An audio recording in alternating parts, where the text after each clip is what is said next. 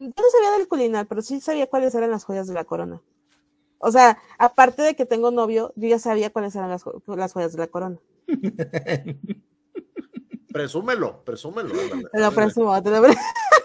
Oye, esta madre no son como los artefactos del milenio, no son los rocruces, güey. Digo, pregunto yo. pregunto yo, es duda general. Güey, es que creo que en eso se basan todos, ¿no? Así como los artefactos del milenio. Y te juntas toda la, joyería de pues la abuela. Pues está el cetro, las piedrecillas de la abuela, güey. Es como que. Güey, está perro. Humilde, las juntas todas y lo, invocas de otra vez. Ándale, sí, güey. Como, güey, como Capitán Planeta o qué pedo, güey. Para todo lo que no entienden esa, esa referencia, la tienes, te, tienen que, te tienen que tronar las rodillas para entenderla. entenderla, sí, güey. Bienvenido. Pero él dijo a los tres, tú dijiste un beso de tres. Mira, güey, es bien sencillo, algo, algo bien sencillo. A ver, está, Para todos los chavitos de los 2000 o 90, güey, ¿Por qué? ¿Por qué me mató? El lotero se dormía en una cama y sus huevos en la otra, Si lo que quieres es conocimiento, en la biblioteca lo encontrarás. No nos busques, ahí te llamamos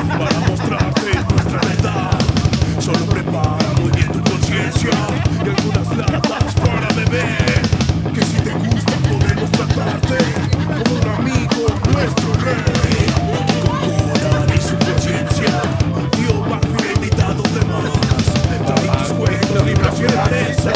que este show está por comenzar.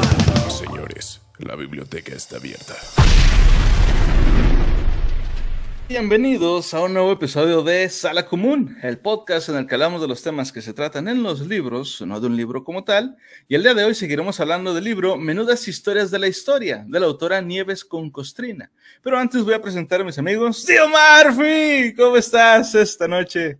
¿Qué tal, raza? Feliz nochecita de jueves para todos los que nos están escuchando en vivo, para todos aquellos que nos van escuchando en el tráfico el lunes, que este episodio se sube en la mañana. Feliz lunes, échense un cafecito, disfruten de la semana, porque dijo la Biblia, vienen cosas peores. Es que quédense, pues, relájense, este programa se va a poner bastante interesante. Hoy traemos menudas historias de la historia, para que se vayan escuchando algunos datos random, algunos datos curiosos en el trafiquito, que lo vayan disfrutando.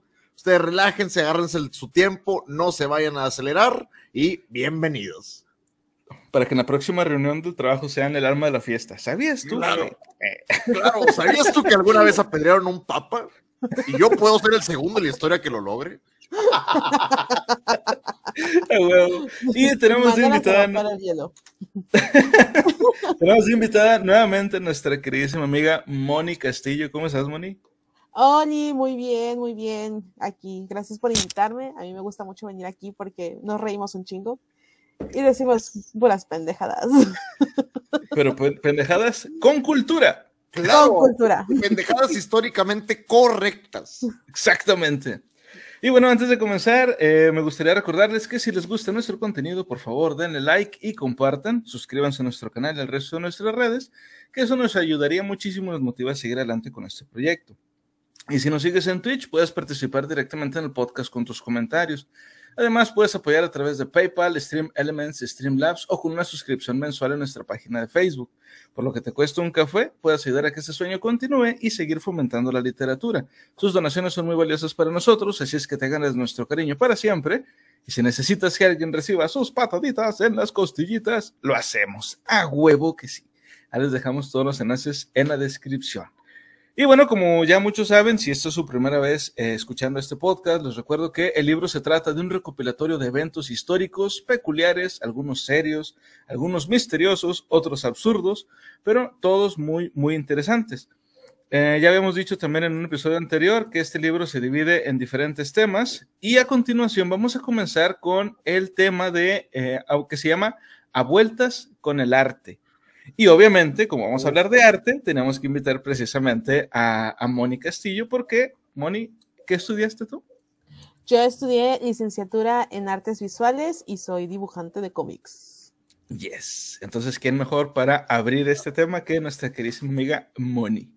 Dice que Adrián, buenas, buenas noches, abre la puerta que hace frío. No es cierto, está haciendo un calor bien culero. Oye, sí, acá en la Sultana del Norte, por lo menos en Monterrey, estamos actualmente hablando que estamos empezando el episodio a las 7.30, estamos a 30 grados centígrados. Sí, ya se viene, ya se viene el calorcito feo.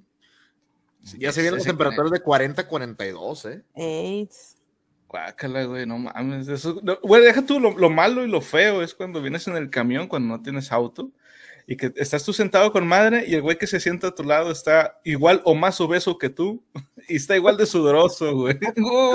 ¿Sabes qué es lo bueno de eso, güey? Que cuando te quieres bajar no batallas, güey, porque ambos resbalan, güey. O sea, puedes ir resbalando entre la gente, güey. Cuando te quieres bajar y vas adelante y te dicen, solo hay bajada por atrás, güey. Como ya todos van sudados, güey, te empiezas a deslizar, güey. Como que lubrica, güey.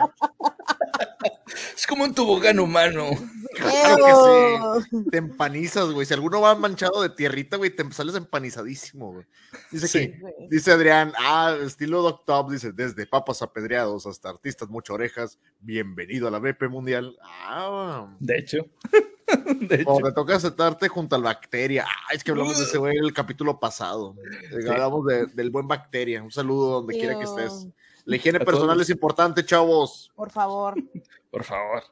Bueno, vamos a comenzar entonces con la primera historia de esta noche. Esta, esta historia se llama Una dama ilicitana en entredicho. Dice así, la dama de Elche siempre está de actualidad. Cuando no es porque la encuentran, es porque la venden. Cuando no, porque la llevan. Y si no, porque la traen. Pero ha llegado a ser noticia en alguna ocasión hasta por cosas que realmente nunca le han pasado, como aquella vez que se le, se le adjudicó ser víctima de un robo que jamás existió. Ocurrió el 10 de noviembre de 1906 en el Museo del Louvre de París. Alguna enciclopedia de esas que supuestamente se actualizan cada dos por tres aún no recuerdan la efeméride como cierta, pero no lo fue. El único robo que sufrió la dama de Elche fue, eh, fue de estilo diplomático. En 1898, unos franceses que daban vueltas por España para ampliar los fondos del Louvre se enteraron de que un agricultor que estaba plantando alfalfa había desenterrado en Elche una pieza ibérica inigualable, a la que España no le hizo ni el puto caso.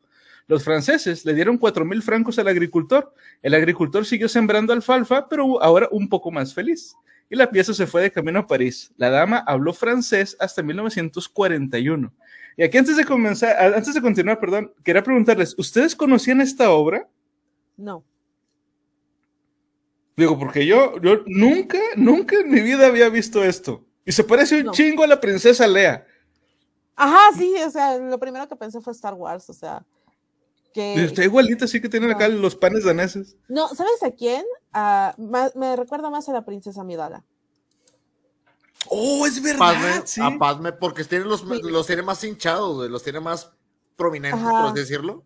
Sí, sí, me Sí, acuerdo sí, que uno de los tocados era así. Ajá, sí, sí, justo. Es verdad. Bueno, continuamos, dice. En 1906, un aventurero belga con ansias de protagonismo robó del Louvre dos estatuillas ibéricas y una de ellas, aunque muy pequeña, se daba un aire de dama de Elche. De hecho, se le conocía como cabeza femenina con trenzas enrolladas. O sea, estos güeyes no tenían imaginación, por lo que se ve. Algunos periódicos recogieron la noticia y titularon Robada la dama de Elche del Louvre. Y ahí se armó el entuerto. Pero la mujer ilicitana de rodetes en las orejas seguía en su sitio. Aquel robo del 10 de noviembre en el Louvre trajo mucha cola. Primero, porque de- dejó al descubierto la pésima seguridad del museo. Y segundo, porque, y aquí sí, no mames, güey, me sorprendí un chingo, porque Picasso y su amigo el poeta Apiloner compraron el material robado que años después tuvieron que devolver. Esa era la verdadera noticia. O sea, cabrón, Picasso, este, el artista, compró arte robado, güey. Güey, Es como si, es como si, no sé, güey, Nintendo le comprara cosas robadas a, a PlayStation o algo así, güey. ¿tú ¿Me entiendes? Mira, puedo- puedes hacer dos cosas. Una, que Picasso lo haya encontrado sumamente eh, divertido, decir, oh, sí, a huevo, tengo tanto dinero para comprar arte robado. O que se lo vendieron como, mira, yo la hice. O yo la encontré en mi patio, eh, o- en el, en el, este, ¿cómo se llama? En el ático de mi abuelita. Eh, puede ser, sí. O sea, pudo, pudo haber sido como diferentes si- situaciones en las que a lo mejor y Picasso no sabía que estaba robado.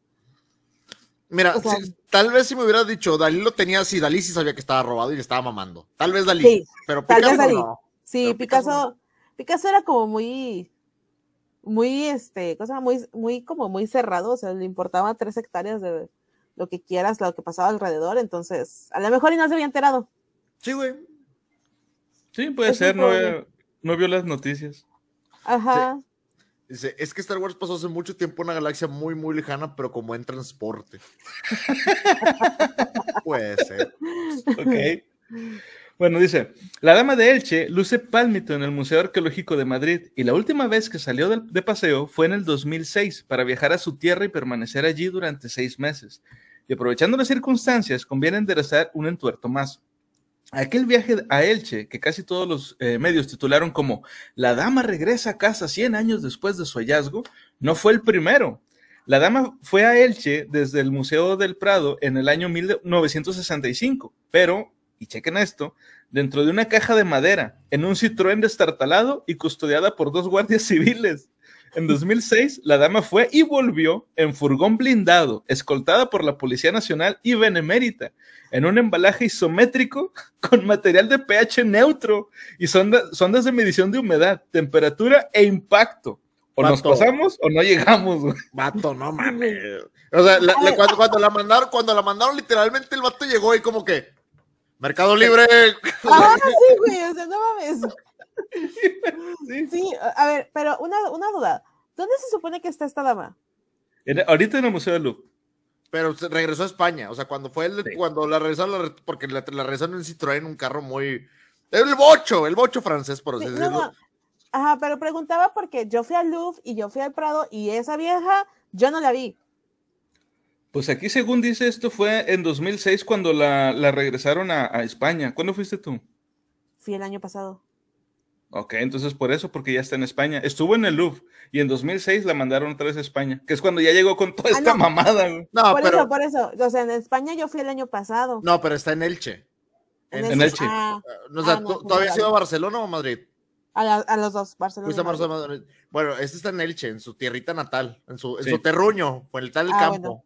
Y en Elche no hay nada que ver. O sea, bueno, un saludo a la gente de Nada más Elche, la dama, güey, nada más la dama. Nomás la dama. Sí, un saludo a la, la gente de Elche que nos vea. No sé, Elche que nos vea. no sé qué habrá allá, qué comerán, pero pues ojalá que coman rico. Ajá, sí. Esperemos que sí. Ah, bueno, me toca ir otra vez a España. Como que te está sacando la vuelta, Moni. Como que anda dando vueltas donde tú no estés, así como que- Ajá, sí, como que no, adiós. Ah, pinche vieja, no te voy a ver. no voy a dejar que me veas nunca. Dice aquí. Adrián, es que los pintores eran los rockstar de la época. Como el cannabis era legal, había otras cosas que hacer para hacer el escándalo. Siguen siendo rockstars. ah, ah, es que hay de unos a unos. Por ejemplo, Dalí, Dalí llegó hasta las noticias y hacía lo que quería ese güey. Ese güey sí era, a mí sí se me hacía Dalí, el arquetipo de un pintor rockstar. Dalí, o tal vez eh, en, en su tiempo el, el maestro Da Vinci, o sea, o, Ajá, o sí. todos los del Renacimiento, Miguel Ángel y demás, y demás tortugas ninja. Este, Me la ganaste, güey, iba a decir lo mismo. Eh, o sea, sí, sí era muy, sí ha habido, sí ha habido casos de pintores muy, muy, muy rockstar, pero también ha habido de grandes pintores que sí les ha ido muy de la cola en la vida. O sea, de grandes Sí. pintores que les ha Sí ido de la soy. Ah, sí soy.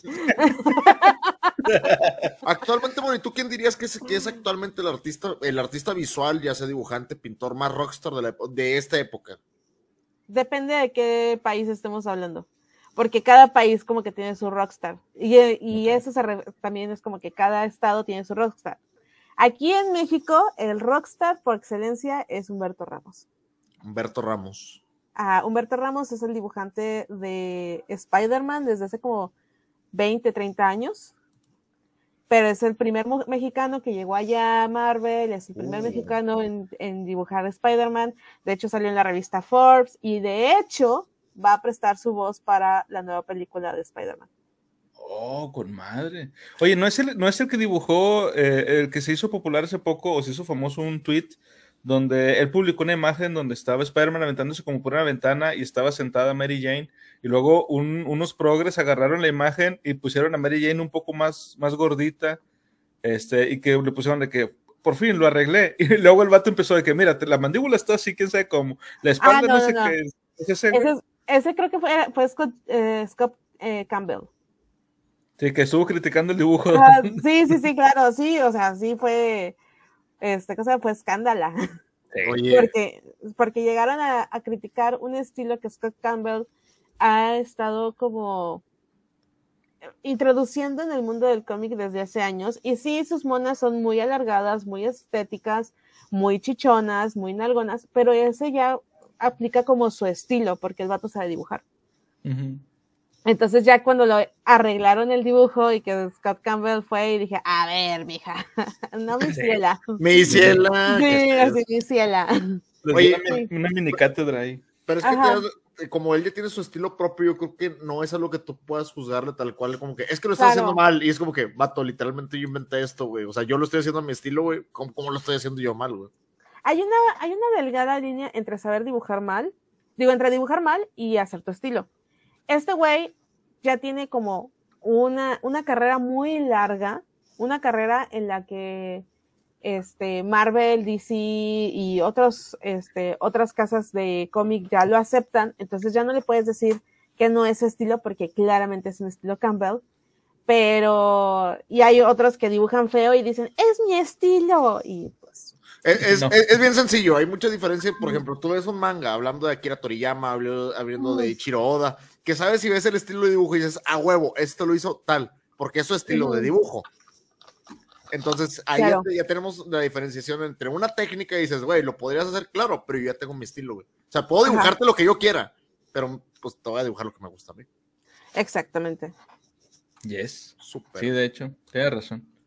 Bueno, vamos con la siguiente historia y esta es sobre un libro. Un libro que, por cierto, yo no he leído y la verdad es que no tengo ninguna intención de leerlo. Pero bueno, esta historia se llama La juerga de Ulises. Dice, según los puritanos, el Ulises de Joyce era obsceno e irreverente, una guarrería de novela en la que se habla sin tapujos de todos los aspectos de la vida, la ciencia, los problemas raciales, los religiosos, los familiares. La primera edición completa de Ulises tuvo que editarse en París y como los tipógrafos franceses se manejaban mal con el inglés, salió plagada de erratas. Dio igual, el éxito no tuvo precedentes. Si aún no lo han leído, vayan empezando porque el Ulises tiene mil páginas. La novela narra un día, el día 16 de junio de 1904, en la vida de Leopold Bloom. La, la repercusión de la obra es tal que todos los años, desde 1954, cada 16 de junio, dublineses y turistas se echan a la calle para hacer el mismo recorrido que hizo por tabernas y bares el protagonista de Ulises. Celebran el Bloomsday. Y esto sí, sube- esto sí estuvo con madre. Digo, no tengo ganas de leer el libro, la verdad, pero sí estaría chido hacer eso. Ándale así, Un bar sí. crawl. Sí. un bar. Es como la visita a los siete templos, pero, Es lo que eh, te iba a decir. pero de peda, güey. Es bueno. lo que iba a decir. Dice, los más ortodoxos se visten de época. Eso está chido. Eso, digo, por eso es que me, me llamó la atención esto. Dice, los más ortodoxos se visten de época y comienzan haciendo el mismo desayuno que Leopold Bloom. Toman, eh, toma, que, perdón, que toman la novela. Una taza de té, una rebanada de pan con mantequilla y un riñón a la plancha. Pero muchos bares de Dublín sustituyen el riñón por salchichas y bacon, porque si no, no hay quien desayune. O sea, no a todo mundo le gusta el riñón, por lo que se ve. El Bloomsday eh, continúa luego con un tentempié, almuerzo y cena, todo ello regado con varias pintas de Guinness, con lo cual es fácil imaginar que la fiesta termina de aquella manera en la madrugada del día siguiente. Pero lo que también celebran los dublineses cada año es el éxito de James Joyce sobre la hipocresía, las convenciones sociales y el puritanismo, el triunfo de la libertad de imprenta. O sea, Ahora- un- una funada total en estas épocas, oye. Sí. Sí, sí, sí, sí, a huevo. Definitivamente Sí. este güey lo funarían bien cabrón. ¿Ustedes lo han leído? No, pero ya me dio curiosidad. No, pero yo sí me lo aviento. Digo, tranquilamente te lo vas, te lo vas a ir chutando poco a poco, güey. y Sí, sí, sí, sí, o sí lo leo, güey. Se ve interesante, pero es que, ¿sabes lo que me da miedo ahorita que dijiste? Las traducciones, güey. Sí. Bueno, ahorita ya las hacen, este, bueno, te diría, ahorita ya le, ya le ponen más empeño, pero no, porque tengo un amigo que me dijo que había leído no sé qué edición de La Torre Oscura, este, en español, o sea, de en español. Hoy ya sabes que la mayoría de los libros que traducen aquí son el español de España, en español latino. Ajá. Y me dijo que estaba horrible. Sí, pues bueno, te digo, me dijo que estaba horrible la traducción. Él lo estaba leyendo por segunda vez y él tenía, él había leído otra versión de otra editorial. No me, no me acuerdo cuál es porque sí me había dicho, pero sí me dijo que, güey, está bien pata la traducción. Yo, ah, no, pues, pues ni modo, güey. o sea, yo no la había leído antes, entonces no, no puedo notar la diferencia. Entonces, supongo que sigue habiendo cosas así de que la traducción está mal hecha o algo así. No me ha tocado a mí leer un libro en inglés y luego en español y notar que estuviera mal hecho. Les quiero preguntar algo a los dos, ahorita que estamos aquí. ¿Ustedes leen, leen manga o han leído manga en su, en, en su haber? O sea, ¿tienen por, por costumbre leer manga de repente? Sí. Sí, tengo Yo por- tengo. Yo por costumbre no, pero sí he leído algunos mangas. De hecho, leí el completo el manga que tenía muchas ganas de leer, el de las aventuras de Fly, o lo que sería pues Dragon Quest, y Berserk. Bueno, tienen el intent- yo lo, yo no sé, yo que espero no ser el único. ¿Lo leen en español o en inglés? Eh, dependiendo de cómo lo encuentre, porque por ejemplo yo tengo mangas en español, tengo mangas en inglés y tengo mangas en japonés. No sé leer japonés, pero fue un bonito recuerdo de Japón. Ah, Ah, huevo. pero ahí lo tengo. Ahí lo Eh, tengo. yo los mangas que he leído han sido en español, en español de España. Yo, yo la verdad no vuelvo a leer algo en español porque siento que los traducen con las patas, ¿no? de repente. Los traducen bien Sí. mal, güey. Aquí en México sí, de hecho hubo un problema, no sé si ustedes supieron de una traducción del Joker que era el asesino en tacones, algo así. ¿El asesino en tacones? Sí, Cabrón. Ok. algo así, o sea, le pusieron como, eran como capítulos y uno de los capítulos se llamaba El asesino en tacones. Déjame ver si lo encuentro. Pero sí fue así como, este, fue muy sonado porque decían que aquí en México, pues, tradu- los traductores eran como, se decía, las malas lenguas, a mí nunca me consta, que eran los hijos de los jefes de las editoriales que sabían inglés. Entonces, pues, Oh. o sea, estamos de acuerdo que eh, un, el hijo de un jefe editorial, pues tiene una educación un poco más amplia que la mayoría de las personas. Entonces, saben inglés y pues se ponían a traducir y que muchas veces utilizaban Google Translate. Ok, pero mira, te, voy, a, decir algo que a mí me pasó hace, muchos años y me di cuenta del por qué de repente no es bueno creerle a esta gente. Y suena mal, pero es que a veces no saben de qué chingados están hablando. Pueden traducir, pero no saben el contexto de la obra y traducen muy literalmente algunas cosas. Me pasó con una persona que yo le pedí que me ayudara a traducir, en ese momento mi, inglés no estaba muy pulido, y le pedí que me, eh, que me ayudara a traducir un texto. Lo tradujo muy literalmente y yo me perdí porque yo soy el canon de la obra. Dije, oye, pero es que se está refiriendo, dice, no sé, yo te estoy traduciendo lo que dice. Entonces, la persona lo traducía, pero no tenía ni puta idea de lo que hablaba la historia, no tenía nada, solamente estaba traduciendo. Realmente no se estaba encargando de, como de comprender un poco lo que había de trasfondo. Entonces, esta gente te lo puede traducir como te dice literal, y como no saben, no son fans y no les gusta, les vale madre, lo traducen como se les hincha. Sí, y sí. al revés, mucha gente de las que traducen para sub, que son como los de subtítulos de japonesa, dice subtitulado por tal grupo, esos güeyes subtitulan súper bien, porque son aparte de que son bien fans, están bien clavados con ese tema. sí, sí, Sí. sí. Entonces, desgraciadamente el manga, porque lo maneja una editorial privada, pasa lo que dice Moni, meten al hijo de, al hijo de la vecina a que traduzca puras pendejadas y es un desgarriate. Sí, justo nos está pasando ahorita que estamos viendo Evangelion. Ajá. Estamos viendo Evangelion en, en español. Y, y sí hay cosas que decimos, eso está raro, o sea, como que está mal, mal Traducido. Ajá, porque no nos gustan las voces en, en japonés, lo siento mucho, pero no nos gustan. Entonces cambiamos al, al japonés o ponemos los subtítulos y ya es otra cosa totalmente distinta y decimos, nada que ver, o sea, ¿qué onda con esto? Dice aquí Adrián, yo leo manga y cómic por igual. Si busca alguna app para leer manga en diferentes idiomas, le recomiendo Kotatsu. Muchas son traducciones hechas por fans que le ponen más empeños que las editoriales. Es lo que te digo, Ah, viejo. muchas gracias. Es un mundo diferente cuando te lo hace un fan. Aunque tú digas, la traducción no es la más fiel, pero sí es la traducción más exacta según el, el canon o el lore que una Claro. persona que traduzca como sus, que traduce cuadro por cuadro y le van dos kilos de camote lo que hagan. Entonces, yo en lo particular, sí me gustaría leer a Ulises de James Joyce, pero me gustaría buscarlo en inglés, si es posible, y si está en lo más cercano a la traducción original. Porque también le pegan el Google Translate al Google Translate y se va haciendo un desgarriate.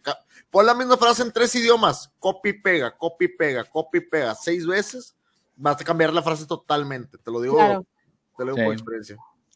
De hecho, ahorita antes de continuar, me estaba acordando de otro caso donde pasa también así de la traducción. Este, no sé si han visto la película de la naranja mecánica. Claro. Sí. Aquí la tengo, la tengo en, en DVD, todavía la tengo en DVD guardada. Ah, está con madre. Bueno, esa película, si tú la ves en inglés con subtítulos, hay ciertas partes de la película que la entiendes de una forma. Si ves la película traducida al español, la entiendes de otra. Pero es que ni Y- siquiera está en inglés la película, güey. Es el Esa pedo. es la cosa. Exactamente. Es, que Aslat. muchos- Ah, Sí, sí, tiene muchos modismos o frases que serían como, o sea, por ejemplo, yo me acuerdo que una vez vi una versión en donde los subtítulos decía cantón, cuando se refería a su casa. Y digo, ah, chinga, estos güeyes son cholos, ¿o qué pedo? y luego alguien me dijo, no, lo que pasa es que esa palabra originalmente no era cantón. Nosotros entendemos cantón como casa, pero en la película dice otra palabra que vendría a ser casa, pero en ruso. Ujú. Digo, a la Es verga. que, bueno, en italiano, cantón es casa. Sí, pero estamos de acuerdo en que aquí la traducción era porque este Alex estaba hablando en su, o sea, la Nada. forma en que ellos hablaban. Ajá. Nada. Que es el nombre Sí, que era pues su, su, sí, eso era como su lenguaje acá de barrio. Ujú. Sí. Es En, en el slang. Entonces, es lo que te digo. Sí. Si tú lo lees y si lo lees, yo, yo leí una versión, leí una versión de la naranja mecánica que estaba en español, pero sí te respetaba las, las palabras en Nasdaq y estaba chido porque traía un diccionario en Nasdaq hasta el final de la Oh. traducción de lo que significaba cada palabra. Me lo recomendó un amigo y él me pasó el libro y yo de que, güey, te mamaste y la traducción estaba bien chida. Por el hecho de que ya te ibas este, acomodando. Ha- Hay una parte, no recuerdo cómo le llaman, que le- creo que le llaman gulliveros en español, que son, lo- que son los como que los, los bowls, que le dice de que yarblocos en, en inglés. Entonces me- yo estaba viendo Sí. esa parte y de que, güey, está bien porque te respetaba la palabra en el idioma original y luego buscabas como que la traducción la podías ver y estaba chido. Entonces, yo, desde esas pocas veces que encontré un libro que me gustó totalmente traducido al español, te respetaron las palabras que no eran ni en ningún idioma, las pusieron ahí. Dice aquí, Cowboy Bebop. Fui víctima de la traducción de la verga porque lo mejor es ver el doblaje de Netflix. No, no, fíjate, lo- no soy fan del redoblaje, güey. Perdóname, pero no soy Yo muy fan. tampoco. Menos yo, menos. Sí, De hecho, que-. Ah, dale, dale. Ah, bueno, te digo que ahorita que estamos, estamos viendo Evangelion, yo tengo mucho desmadre porque yo vi Evangelion en Locomotion, ¿no? La, la ver- la ver- la versión de Locomotion. Entonces, me gustaban mucho las voces anteriores y a pesar de que la voz principal de Shinji la respetaron, pues el señor ya estaba viejo cuando volvió a hacer el redoblaje, entonces se ve, se oye muy, me dice mi novio, porque tiene la voz como si fuera el chavo del 8. Entonces, como que, güey. Ya está. Conejo, respete, por favor. ah, No, es que, es que, es que en serio. Ahorita Sí, que dices ruco. sí, ya, ya, ya está ruco, güey. Yo, yo hubiera preferido que hubieran usado el audio original. Copy y pega el audio original. Pues sí. Bueno, yo lo que les iba a decir es que a mí me, me ha pasado muchas veces que, o sea, yo por ejemplo tengo por costumbre, este, eso la gente que me conoce lo sabe, tengo por costumbre ver cada cierto tiempo, los fines de semana, películas viejas de los 80. Ajá. Y a mí me caga ver que las películas tengan un, un redoblaje. Porque yo me acuerdo principalmente, y por lo que me gusta ver esas películas de los 80, es por el doblaje que tenían en esa época y los actores de doblaje que estaban en ese tiempo, que tú los reconoces de volada. Y porque eran, eran como se escuchaban las películas cuando yo era niño. Entonces, por ejemplo, una- el otro día vi la película, si no me recuerdo, era la de Karate Kid, este, la original, o sea, la 1, y con un redoblaje y estaba bien horrible ver eso. Creo que, si no me recuerdo, el que hacía originalmente la voz de, de este, de Daniel, era el que hacía la voz de, de Gohan, pero pues estaba más morrillo. Y en el No. redoblaje ¿No era ese? No, ahorita te lo Ahora- busco yo. Yo ahorita sí. te lo busco. Bueno, sí. Bueno, so- sonaba muy parecido, no, no recuerdo exactamente quién era, pero luego en, la- en el redoblaje era otra persona. Y aparte se escucha hasta con menos ánimos, no sé, el- el- los actores de doblaje que, que redoblan las películas, no sé si les exigen menos, digo, una disculpa si se ofende a alguien, pero no sé si les exigen menos o les dicen, oye, ¿sabes qué? Hazlo más neutro. Este, y se escucha como con menos emoción, a mí no me Mira, gusta. Sí. En, la- en las versiones originales, eh, la versión original, o sea, el primer actor de doblaje que lo dobló fue Luis Alfonso Mendoza, güey. Luis Alfonso Mendoza sí era Gohan original. Él sí estás bien, güey. La Ah, entonces era Gohan, Gohan mayor. Sí, es Gohan adulto. Ah, la, con segunda, la segunda versión la hizo Pepe Toño Macías, güey, que es James. Ok, Ahí sí. es a lo mejor la que no te gustó. La versión Sí. original, la versión original, el, el en paz descansen, Luis, Antonio- Luis Alfonso Mendoza, eh, que, él es que él era Gohan. Y la versión nueva la hizo con Pepe Toño en el 2010, güey. Entonces, ahí a lo mejor fue lo que no te gustó del, del doblaje, güey. Sí, te digo, y digo, no sé, a lo mejor les dicen eso de que, oye, ¿sabes qué? Hazlo un poquito más neutro por, no sé, la distribución o algo así, pero a mí no me gusta. Este, o por ejemplo, también cuando, eh, digo, por- bueno, aquí ya es un, un tema un poquito distinto, pero por ejemplo, cuando cambian las voces de los personajes, por ejemplo, lo que pasó con Batman en, en- en la Liga de la Justicia, se nota un chorro la diferencia. Y el Batman actual o el actor de doblaje de Batman actual, a mí no me gusta. Y este, prefiero, y- o, eh, o de otro personaje, por ejemplo, el del Joker, el que pusieron como actor de doblaje del Joker, no me gusta. Prefiero el que tenían antes, que creo que era un actor chileno. No, venezolano. Es venezolano. Bueno, sí. sí, era, era de Sudamérica y yo me recuerdo mucho de ese actor porque a mí me gustaba mucho Beyblade, eh, Beyblade las primeras tres temporadas, y el actor de doblaje era el malo de Beyblade. Oh. Y también salía en, en- en El precio de la historia, eh, haciendo diferentes este, Sí, voces diferentes ahí. personajes. Ajá, sí, sí, sí. Sí. ¿Tú sabes quién era ese Joker originalmente? En la voz en inglés, güey. Sí. Claro. Y sigue siendo Eh, todavía. Mark Hamill, güey. Mark Hamill. Verga, güey. Sí. Escuchar a- a- al buen, al buen Luke haciendo su desmadre, güey. Yo, yo sí me muero, güey. Yo sí me muero. Yes.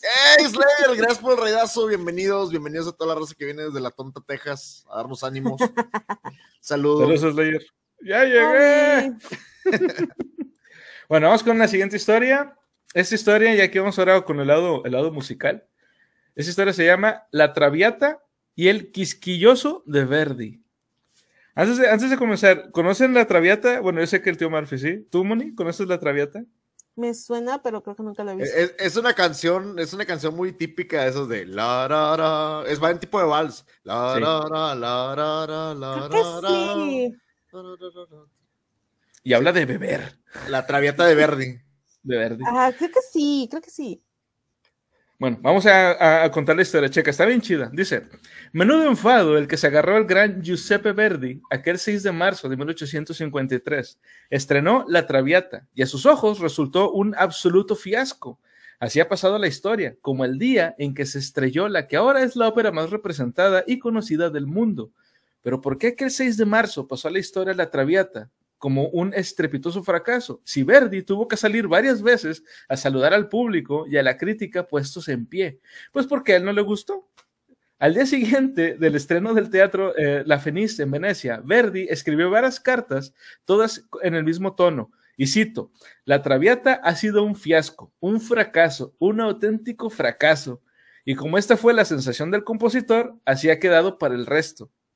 Pero la Traviata no fracasó, solo ocurrió que no tuvo los mejores cantantes ni los mejores músicos, pero el libreto y la composición eran inmejorables. El guion de la Traviata está basado en La Dama de las Camelias y el personaje principal eh, en Alfonsín Plessis, aquella joven de moral distraída que murió de tuberculosis e inspiró a Alejandro Dumas hijo para escribir la obra. De hecho, Traviata significa eso, mujer disipada, una perdida. Vaya, una... Ya saben para dónde Sí. va esto. Eh, Eso de moral distraída me encanta. Es una Sí, lo voy a aplicar. sí, es una manera. ¿Cómo está? Es que mm, es bien buena onda, pero es de moral distraída. Dice Slayer Bros. Ya llegué. Bienvenidísimo, Slayer. Gracias por el redazo. Para que no se pierda la costumbre. Es que es una huevo. muy buena. Es una, yo he escuchado decir de cascos ligeros. O sea, También. Yo, bueno, nosotros en mi familia tenemos la costumbre de decir muchachas amables. Yo tenía un amigo que decía, es de moral flexible. Oye, eso de muchachas amables está bien porque a nadie se le niegan. güey. Es como que qué, accesibles las muchachas. Ajá, sí, exacto. Es parecido a las cariñosas, pero con más amor. Yo, yo creo que deberíamos de modernizar los términos, güey. Sí, Yo creo que De, sí. de- de que, ¿cómo es ella? Pues mira, es que es bien chido y trae periodo de prueba, güey. Trae free trial, o sea, ya es como que más, Sí. más entendible, güey.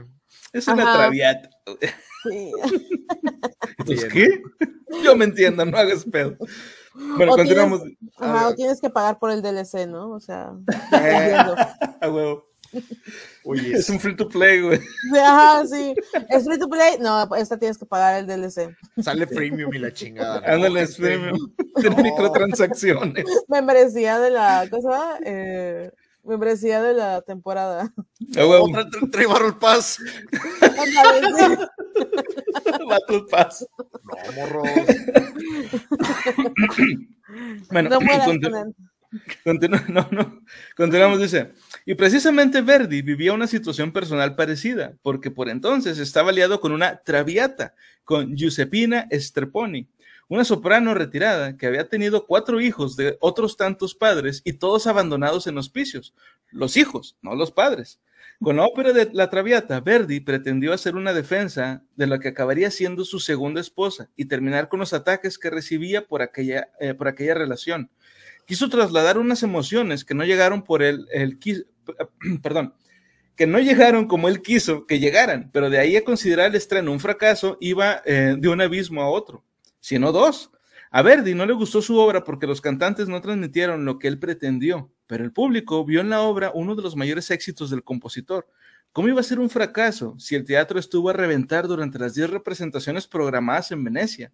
Está claro que Verdi era el quisquilloso, porque hasta quienes solo escuchan heavy metal, como nosotros, saben tarear eso de li que por cierto, para quien no sepa Ah, que no no sé, sepa ya. nada de, de- de italiano, sepan que eso significa bebamos. Bebamos de esta copa felices todos. Es, es que la verdad la, la, la Traviata, digo, cuando estábamos escuchando el otro día, estábamos platicando con y yo de eso. Eh, es una canción muy de esas canciones que yo creo que los las caricaturas de los 80 y los 90 de sobre todo Mary Melvins Claro, te educaron sí, bastante claro. para eso te dan mucha música clásica bien representada digo que no se recuerda el gran barbero de Sevilla o sea como Uf. no solamente hablo de una peli de unas solas de una sola por ejemplo Box Bunny que fue la más conocida donde estaba pero por ejemplo también salía en A. Arnold o salía en muchas representaciones de Cartoon Network Nickelodeon como que te educaban mucho con ese tipo de música clásica de fondo Sí, claro. lo hacías divertido Sí, sí, Sí, definitivamente. Eso creo que fue la, la mayor, este, ¿cómo se llama? El mayor triunfo para los metaleros de hoy en día. Porque si tú le preguntas a cualquier metalero, todos vimos Box Bunny. Sí, sí, definitivamente. Mm. ¿Te acuerdas que hay, hay un episodio, por ejemplo, donde Box Bunny se viste como Valkyria Va en un caballo. ¡Claro! y que Elmer Food viene a ser el. el- es que no me acuerdo cómo Sí. se llama el guerrero que sale en esa obra, pero ese es de Wagner. Sigmund, este, Sigmund, no. Creo, que es, creo que es ¿Siegfried? Ajá, creo que sí es Sieg- Siegfried. Ah, no, perdón, es Sigurd. Es Sigurd y esta. Gudrun, y- y- Ya. Sí. Buenísima. E- Esa, esa si tienen chance de checarla, es una Vespa nórdica, está muy buena y hay una versión de Tolkien. Muy, Sí. muy buena, de Seguro y Gudrun. Dice aquí, para que no se pierda costumbre, dice ahí, el chup es el verdadero idioma universal. Creerás que sí, creerás que sí. Hay, hay- historias de borrachos en el mundo que conocen gente igual de alcohólica que ellos y sin hablar el idioma se llevan a todísima madre, güey. Sí. Bueno, historia real. Cuando fui a a ver. Japón, estábamos en el hostal, mi primo y yo, estábamos bebiendo y estábamos jugando Mario Kart con unos japoneses que no tenían ni puta idea de lo que estábamos diciendo y luego se agregaron unos estadounidenses y este y estuvimos jugando Mario Kart, estuvimos bebiendo, estuvimos medio comunicándonos y sí, el chip es la bebida, es es como el idioma universal. Qué El idioma universal, a huevo. Uy, Qué chido. Y sobre todo porque lo digo, la gente que no lo sepa, a lo mejor, uno, cuando viajas a Japón no hay subtítulos, eso es una mamada, no va a haber, no lo Cabrón. busquen. Y dos, no hablan inglés. No es que no, no, no es que estén negados, es, les da vergüenza porque creen que su nivel de Sí. inglés no es muy bueno y no lo usan mucho el inglés. Fíjate que ahora que, bueno, la última vez que fui en 2019 ya hablaban un poquito más, sobre todo los servidores públicos, que eran los que más te ayudaban, pero la gente en general no, o sea, la gente en general no te habla en inglés y te tienes que aprender como tipo cuatro palabras que es arigato, eh, sumimasen, Perdón, eh, Este- gracias, perdón. ajá, este, ¿cuál era el otro? Era ¿Cuál, cuál? Konichiwa, creo. Oli. Y no me acuerdo cuál otra. Ajá, y no me acuerdo cuál otra. Oli, Oli. Entonces, así como que sumimasen eh, museum, ¿no? Y, te, y ya ellos entienden que quieres ir al museo. Pues sí, lo básico nada más para decir por favor y gracias, básicamente. ¿Te, te has fijado que los japoneses tienen una manera muy curiosa de pronunciar palabras que son como que en inglés, pero tienen una manera curiosa en sí de pronunciarlas? Por ejemplo, como decir McDonald's, dice McDonald's. O sea, sí, McDonald's, Sí, Sí, ajá. güey, pero son palabras en inglés, güey, tal cual, pero con su pronunciación propia. Eh, de hecho, es Sí, de japonés. hecho, de hecho, por ejemplo, el juego Final Fantasy en japonés también se llama Final Fantasy, solo que la forma en que ellos lo pronuncian, que es algo así como Fanta, es, eh, Finaru, Finaru Fantasy. Ándale, por, Ajá, por- por sí, dar un ejemplo, güey. Entonces, no vas tan perdido así como que, como dice Moni, le preguntas a que subimos en, ay, perdón, no disculpe, y ya le preguntas cualquier babosada, a, a más o menos como puede cenar, como puede sonar, pues, cenar, discúlpeme, ya, ya si alguien puso tequila, después te tequila te acaba entendiendo hasta el mandarín, jalo, güey. A huevo. Sí, ya te claro. contarás con el emperador y la chingada. Güey, Ajá, sí, claro. El chupe sí es, sí es un idioma muy universal, raza. Les digo solamente que si tienen oportunidad de alguna vez cerrar el pedo con alguien internacional que no habla el mismo idioma, se van a divertir. Sí. Sí. Sí. Bueno, y ya para terminar con la Traviata, les recomiendo que la, que la escuchen, pero con los subtítulos, porque pues, lo importante en todo caso de la ópera es que es, es una obra de teatro cantada. Básicamente Mm. es un musical como tal. Entonces, este, la Traviata sí cuenta la historia de una, de una Traviata, precisamente. Este, este, y tiene, de hecho, hay una canción que canta ella que se llama Semper Libera.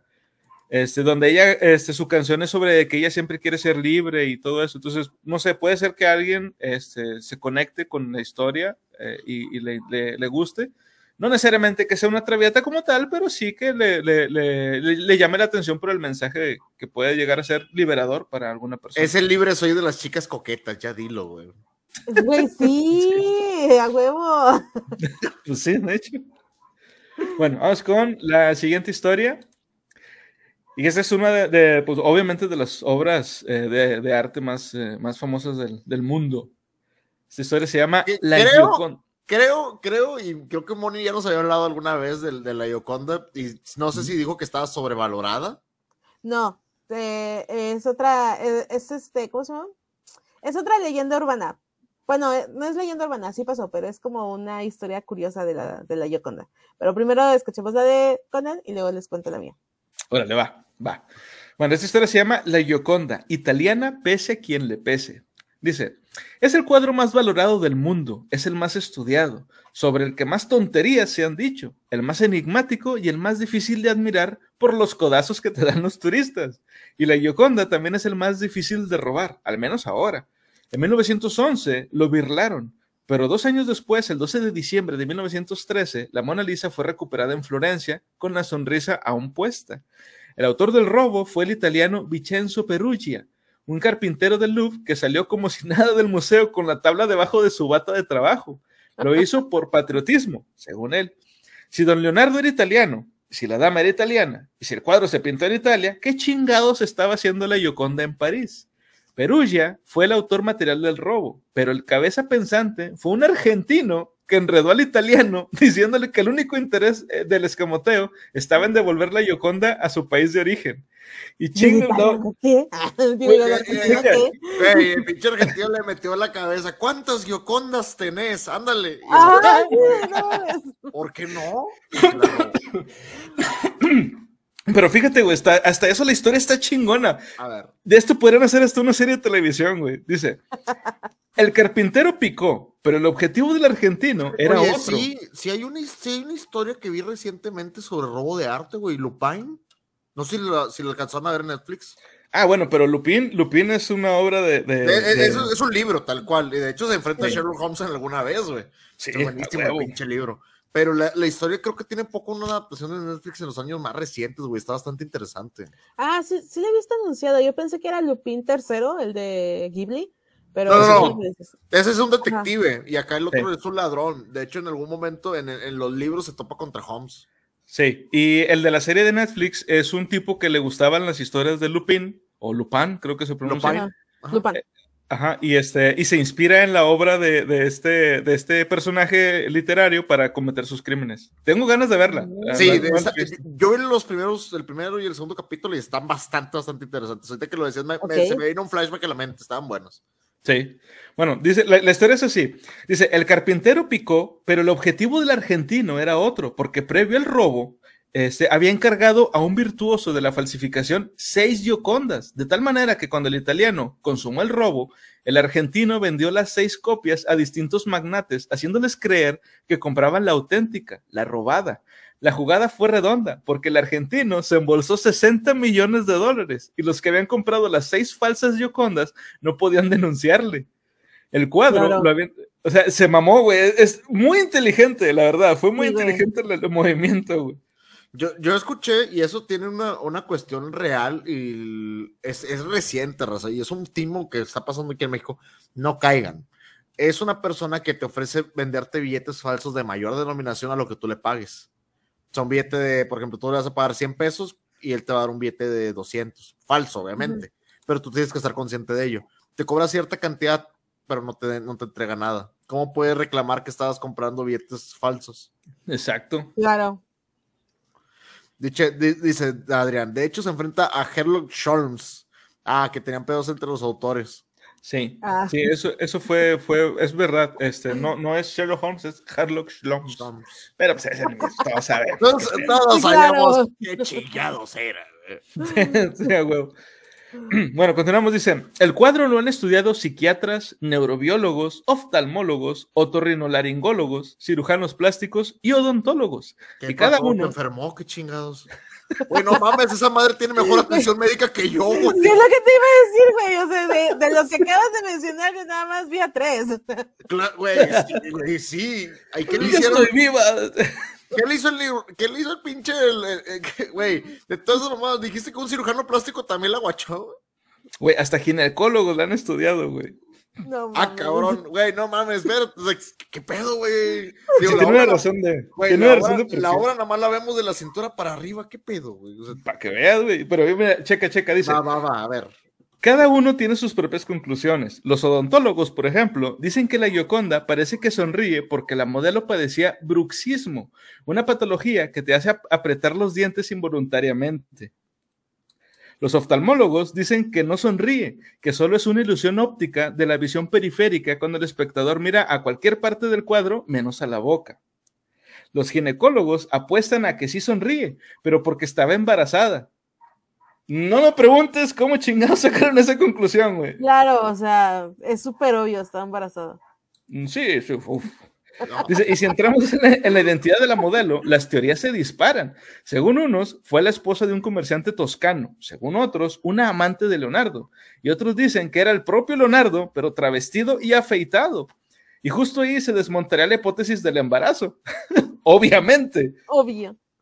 Dice, la Gioconda disfruta hoy de una sala enorme y exclusiva, iluminación especial, vitrina con climatización propia y un cristal antibalas, casi antimisiles. Sí, güey, sí, sí es. Cuando la vimos, afortunadamente no era temporada alta. Y antes, pues, hace cuenta que tú te podías acercar a cierto, a cierto punto para poder verla.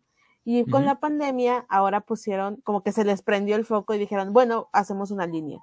Entonces te pusieron ya así como que tus, tu cerquita para que vayas así como pendejo, ¿no? En la línea, así tipo en. Oh, Ajá, sí, de, ah. O sea, sí hay más, hay más, hay más cuadros, entonces mientras estás esperando ves los demás, pero pues sí vas así como que, y ni siquiera te acercas a la Yoconda, o sea, estás como a dos metros de ella, te tocas la foto así, ¿no? Y la, la pinche Yoconda sale así.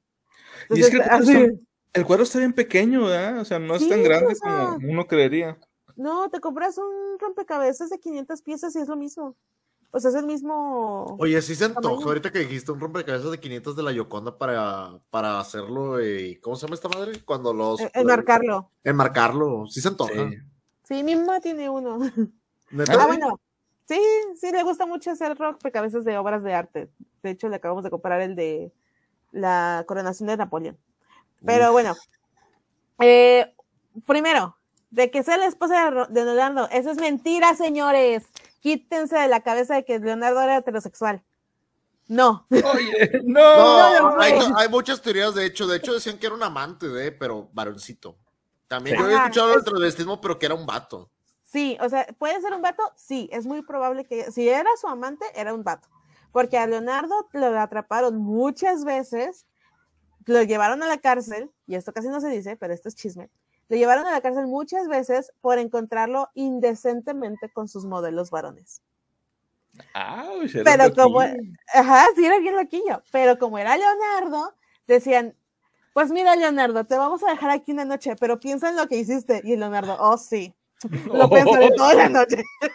Le, perdido, le, dedico, le dedico unas dos manualidades, dijo aquel. Ajá, sí, claro. Mira, dice aquí, eso el billete me suena a los capítulos de los caquitos, del Chompiras y el Botija. Ah, del Chavo Ocho, dice- de Ocho Espíritus, dice, Sí, donde llega el claro. vato con la máquina que hace más grande los billetes. No he visto el episodio. Ah, qué pedo, hay que verlo. Hay ver, que otro, verlo. chisme, otro, otro chisme, Moni, otro chisme. Ok, otro Dale, chisme de Leonardo es que, y esto ya es como que nuestra, nuestra maestra de francés nos lo dijo porque eh, todavía existe el castillo. Se me olvidó dónde está, pero había un castillo en Francia donde el rey de, ese, de, esa, de esa localidad había hecho a Leonardo, le había hecho una casa. O sea, le puso casa a Leonardo. Ese el rey nunca se casó. Mm. Y había un túnel que llevaba de la casa de Leonardo a los aposentos del rey, que es que para platicar, que es que para la pijamada. Oh, sí. Ajá, entonces a los 60 años Leonardo estaba ahí. El chiste con la Gioconda, bueno, lo, que yo ya les había platicado era que la Gioconda era como el cuadro más, pues siempre fue el cuadro más famoso de Leonardo y decía Leonardo que él solamente iba a aceptar a este, estudiantes que lograran rehacer a la Gioconda. O sea, que le pintaran exactamente igual que la Gioconda, decía, ah, bueno, sí te tomo como mi estudiante. Entonces, en total, hay siete Giocondas alrededor del mundo y nadie sabe cuál es la real. Eso sí lo había oído. No, Ajá, no, la- entonces- no por qué, pero sí sabía que había varias. Ajá, entonces, muy probablemente, o sea, como todas son de aquella época, no te pueden decir, ah, no, esta no es la de Leonardo, porque muy probablemente era uno de, sus, de los siete estudiantes que aceptó. Me, acord- me acordaste de un maestro de soldadura de aquí de Nuevo León. Saludo, Ujú. el hijo de su puta madre, si me está escuchando. Este, Saludos, saludos al hijo de su puta madre. el, el, el- el- el vato de trabajo final en diciembre, antes de salir de vacaciones, el güey ponía a los alumnos a hacer eh, asadores, digo, háblese que Nuevo León, asadores, su cara- Ujú. clase de soldadura, y ese era el trabajo final, hacer un asador, y el vato los almacenaba todos, los trabajos finales, para calificarlos, ya no los regresaba y se ponía a venderlos, el hijo de la chingada. Hijo de puta, no, sí, sí, era un hijo de puta. desgraciado, sí. Y, y los regalaba y los vendía en diciembre.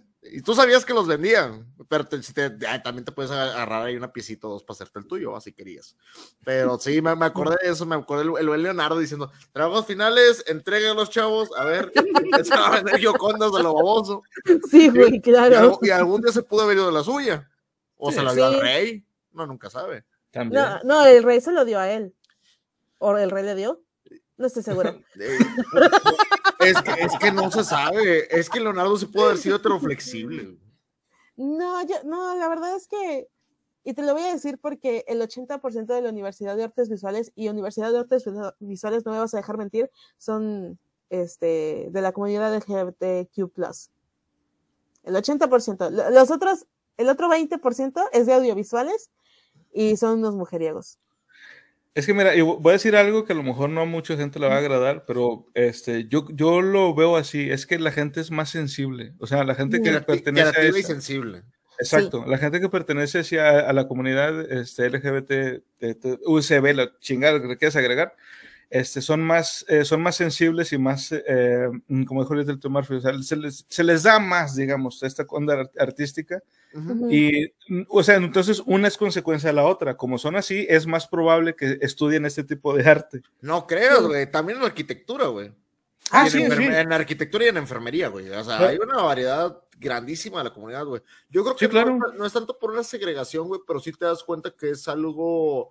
Digo, no está exento, por ejemplo, en ingeniería también hay mucha gente de la comunidad, pero no es como que el arquetipo. En cambio, en enfermería sí es un arquetipo para, para los varones. En el caso de arquitectura es de manera general. En caso de artes, como dice Moni, hay muchísima comunidad porque es, es gente muy creativa, es gente muy que desarrolla mucho eso mismo. Y como tú dices, hay una cierta sensibilidad. No estamos hablando de, de manera general de todos, Sí, claro. pero estamos hablando como que de manera colectiva suele suceder, por así Sí. decirlo. Hay- Las probabilidades aumentan.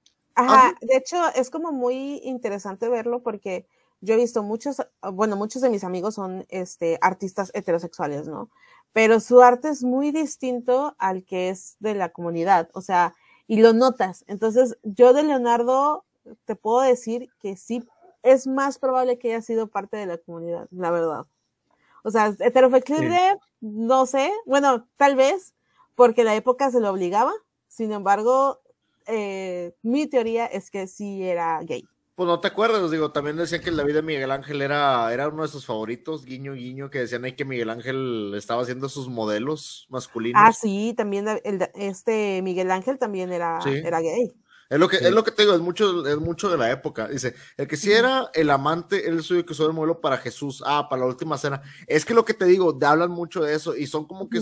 Ya, ya no está mal visto. Y digo, la verdad es como que realmente es totalmente irrelevante sus preferencias y gustos porque en sí Sí. admiramos a la persona. Si sabemos un poco más de su vida como fans, es como decir, oye, güey, es como decir, güey, yo soy bien fan de Queen, güey. Lo, ¿sabes que Freddie Mercury era gay? Y esto como que, sí. O sea, no es como que relevante. Perdóname, Ajá. pero llega en un punto, eh, digo, Conan no me va a dejar mentir, Rob Halford, güey, es una de las voces más grandes del metal de toda la historia. Y es súper gay, güey, pero es como Sí, que claro. no, es, no es relevante. Digo, para... Pues es más, ajá, es más que nada el chisme, ¿no? Es más que nada el chismecito de decir, uy, no, hizo esto. Ah, y dices, no mames, ¿a poco? Ah.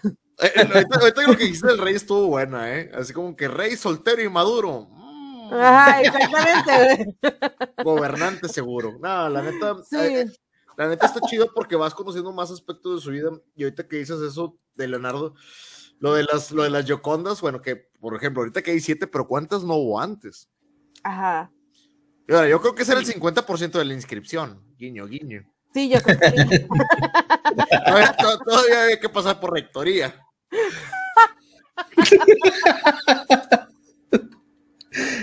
Claro, o sea, claro, o sea, sí, este, ¿cómo se llama? Y casualmente en aquella época no había mujeres pintoras, o sea, sí hubo que, Ah, ¡Qué casualidad!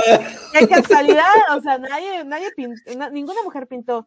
Bueno, sí pintaban, pero aparte de que les quitaban el crédito, era como de que, bueno, en esa época creo que no, fue como que hasta 1800 que las mujeres empezaron a pintar, no estoy tan segura, puedo equivocarme en esto, pero a las mujeres no se les, no se les permitía pintar, y si pintaban, era únicamente recreativo, no podían decir, ah, sí, es una obra de arte, por muy perro que estuviera la, la pintura, no se, les, no se les permitía, porque decían que era un, este, un don de Dios, el hecho de poder pintar, entonces que ellas no eran dignas. Mira, te puedo apostar lo que tú quieras. Digo, no tenemos forma de comprobarlo, pero estoy, estoy casi, casi seguro de que en más de una ocasión alguien este, se, hizo, se hizo famoso, o sea, un varón, se hizo famoso por las pinturas que, que, que pintaba una mujer. De Pero hecho, de hecho, hay, hay- hay- Hay una hay una- película. hay una película muy buena de eso, ¿eh? Sí, pero digo, no, no lo podemos comprobar, tristemente. Pero, y, y en esto, para esto me Hay baso. pruebas, sí, un chingo de pruebas. Ah, sí hay, sí hay. Sí, güey. Ah, hay, hay una película, hay una película donde un varón se hace que su esposa pinte, güey. Desgraciadamente, el vato se va toda la fama de eso. La, la película está crudísima, está muy pesada. Y eso es Sí. historia de la vida real. güey. Sí, sí, Ah, sí. con madre, entonces sí, sí hay, sí hay Sí, pruebas. sí, Bueno, sí hay pruebas y evidencias. Y ese es reciente, güey. que No, no recuerdo, es de los 60, 70. Sí, más o menos. Es que no estoy. sí, yo estaba con que era de los 40, pero sí es como por ahí. Es más reciente, tienes toda la razón. Sí, va, va por ese. Ponle que es una época que se basa entre, entre 1940 y 1970. Ponle, güey. O sea, realmente es algo reciente. Dice aquí Adrián, jamás lo creí Miguel Ángel. Estas tortugas, quién sabe, pero el Mikey. Güey, bien sencillo, bien sencillo. Rafael de Closet, sí o sí, chingue su madre. Toda esa, ira- El- toda el- esa el re- Rafita. toda esa represión, güey, es, es ira de Closet, güey. Donatello era bien sensible. Miguel Ángel no, yo creo que era, era bicurioso. Ese vato le pegaba lo que se moviera, güey, sin Sí, Big Eyes, Big Eyes está inspirado en la historia de los Big. Eyes, Big Eyes, gracias, gracias. Es, es el nombre, güey, la neta la película la, la tienes que ver, pero sí es algo, digo, de- es, como todo, güey, es un producto de su época, no es que, no, no es que debe de ser censurado, al contrario, debe ser apreciado y, y entender qué es lo que pasó ahí, Sí. porque sí hay mucha violencia física y verbal. No había mujeres pintoras porque la neta no sabían moverse. A ver, alguien sáquemelo del chat, por favor. No había mujer pintora porque la neta no sabían moverse. Dude, vato, las No. mujeres empezaron a votar en los 40, güey, o sea. Sí, güey, güey, o sea. había Y no en todos lados. Sí, No, no, no. exactamente. Había una represión muy cabrona en aquel entonces y éramos tratadas como menos que una moneda. O sea, éramos una, eh, éramos un objeto de canje en el que no se te permitía más que tener hijos, cocinar y lavar. O sea, estaba muy cabrón. Entonces, Sí. las mujeres empiezan a pintar más o menos por 1800 y es como, y, y les digo, era de manera recreativa. O sea, por mucho que uno dijera, ah, sí, esta morra tiene talento, ay, qué lástima que es mujer. No, es, es cierto. Sí. Es cierto, desgraciadamente la historia, si tú te fijas, los grandes, los grandes íconos históricos, no hay muchas mujeres entre los músicos históricos, no hay muchas pintoras, no hay muchos artistas, porque iban relegados a segundo plano. Entonces, Ajá. ahí realmente la historia te va a censurar. Hay más escritoras porque, se le, porque era una cuestión mera- meramente del nicho de, de, por decirlo de mala manera, era, más del nicho de ellas. güey. sí. Pero fíjate que como que era hasta eso, o sea, por ejemplo, esta JK Rowling, güey, saludos a, a Rowling, fan de aquí de la Biblia. Este, Ya no Digo, odia, este- güey, ya no sabe odiar bien cabrón, güey. De repente la yo, yo le quiero, yo le quiero mucho, güey, porque sí se, se ha enfrentado a los progres. Sí, ella también es bien progre, pero me vale madre, güey, porque las hace enojar al, al- al resto. No, ¿cómo se le llama, cómo se le llama esa madre cuando son progres y no tan progres que les llaman TERF? Así como que. Sí, cua- TERF. Perfas. Bueno, sí, Sí. porque mi comadre es bien de que sí, viva la comunidad, pero la que yo quiero. Es, que- es que de repente, Viva la que- comunidad, pero la de Harry Potter. Es que de repente mi comadre se pasa, se pasa de riata con un tuit y otro, güey. Ah, sí, claro, güey. Pero digo, está con madre, nos, no- nos, nos da, nos da este, pequeños momentos de alegría y aparte toda la obra que hizo. Pero bueno, la cosa es que Rowling también, este, por eso es que se llama JK Rowling, porque este, estaba ocultando el hecho de que era mujer y eso fue porque se lo sugirieron. Digo, ella pudo haber dicho de que no, pues no hay pedo, yo pongo mi nombre, bueno, no, no hay problema, pero le sugirieron, o sea, los mismos, este, gente que está, los mercadólogos, Sí, que iban a precisamente a mover la obra, le dijeron, ¿sabes qué? Mira, es más probable que tu obra pegue si tú pones tus iniciales y van a creer que a lo mejor fue un hombre. Y estamos hablando de una obra que, que tiene unos 15, 20 años. ¿Harry Potter? Ah, Sí. desde el No. 2001, güey. No, güey, ya tiene más de 20. Sí, desde el, domi- desde el 2001. Ah, bueno, son 20, 22. 22, 20 tantitos. Ajá. Pero, o sea, la cosa es que a lo que voy es que no es un caso tan alejado en, nuestra, en nuestro periodo temporal. Este, y sigue habiendo ese tipo de cosas. Mira, ya, ya corrigió a Adrián, digo, no lo voy a banear por eso, porque se- no había mujeres pintoras porque la neta no sabían moverse como le gustaba a Da Vinci. Pues es que no le daban huevos infinitos, güey. No, dice, porque no se movían como le gustaba a Da Vinci.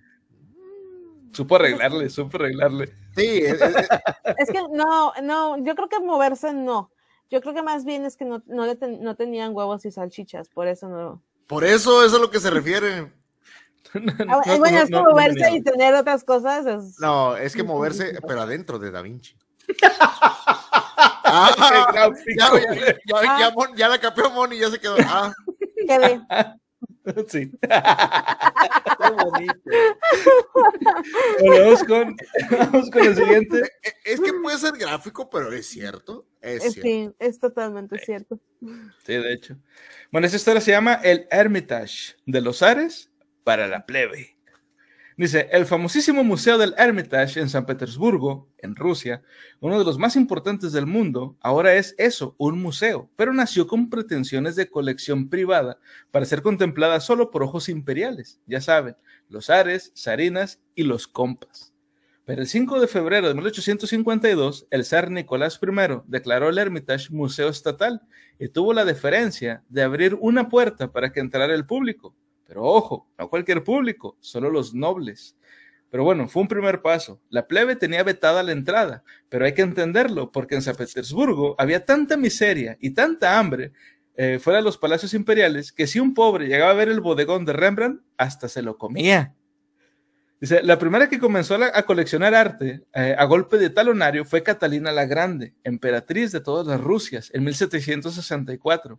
Coleccionaba arte con el mismo despapajo que coleccionaba amantes. Ella iba de ilustrada por la vida, de déspota ilustrada, y, quizá, y quiso llenar el Palacio de Invierno de San Petersburgo, su Ay, residencia. Perdóname, pero esto está mal dicho, no tiene etimología, güey, pero era, era medio cosa. Traviatoski, güey, por así decirlo.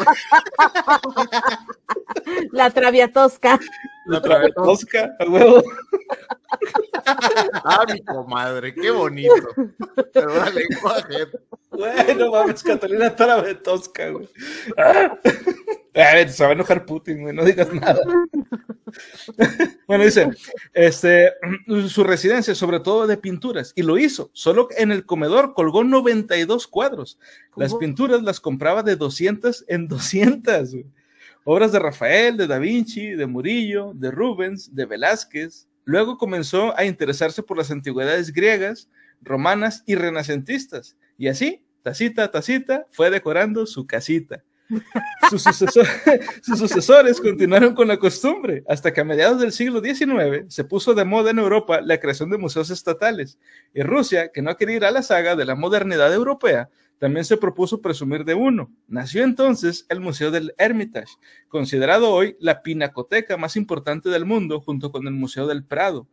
Pero sus fondos se ampliaron con monedas, muebles, piezas prehistóricas, joyas, arte oriental, armas, porque la Revolución Rusa nacionalizó todos los palacios de la aristocracia y obra que se quedaba el Estado, obra que engrosaba las colecciones del Hermitage. Ahora sus fondos cuentan con 3 millones de piezas. Y la buena noticia es que las pueden ver reyes, siervos y hasta los turistas. A huevo. Por cierto, yo no sabía que existía este museo en Rusia. Hasta que leí esta historia, es la primera vez que me entero que existe este museo.